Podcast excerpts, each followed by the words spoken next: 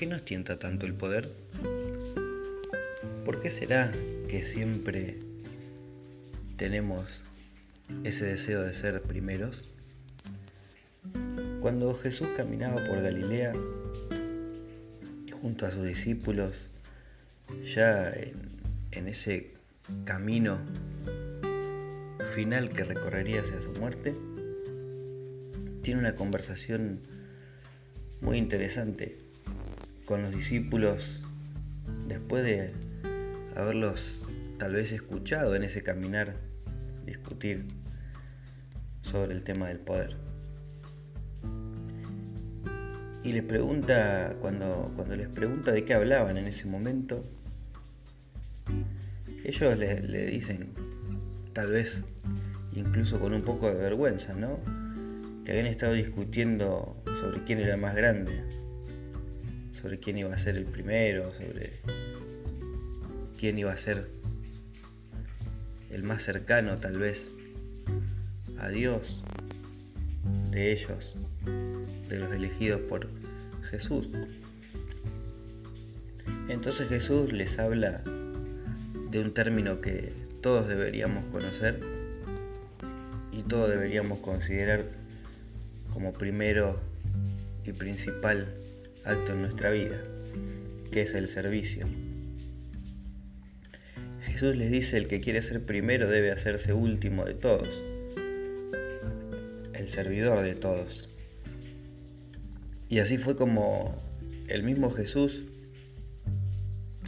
simplemente sirviendo en silencio, con humildad, despojado de bienes materiales, despojado del ego, despojado de todo lo que alimenta la vanidad, llegó a ser llamado rey de un pueblo.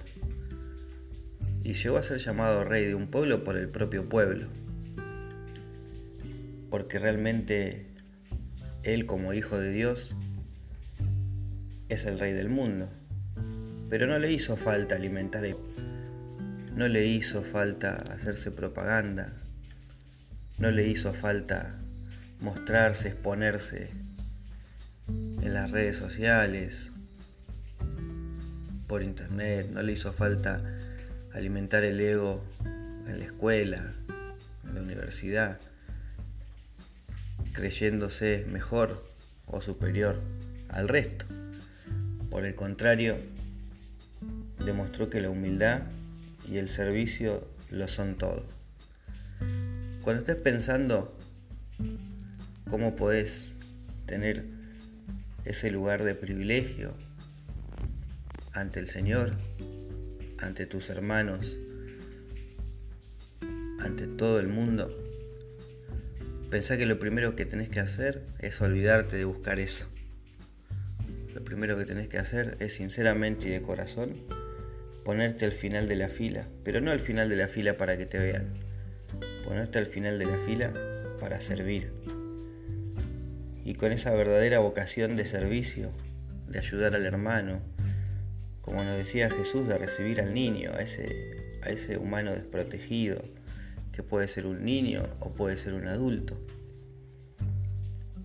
Cuando pienses que servirlo trae alegría a tu vida y no lo hagas por compromiso, no lo hagas por una obligación moral o porque lo dice un precepto en nuestra iglesia sino que realmente tu corazón se regocije cuando compartas ese ratito con aquel que no tiene para comer, con aquel donde hay un problema que lo aqueja y te está esperando.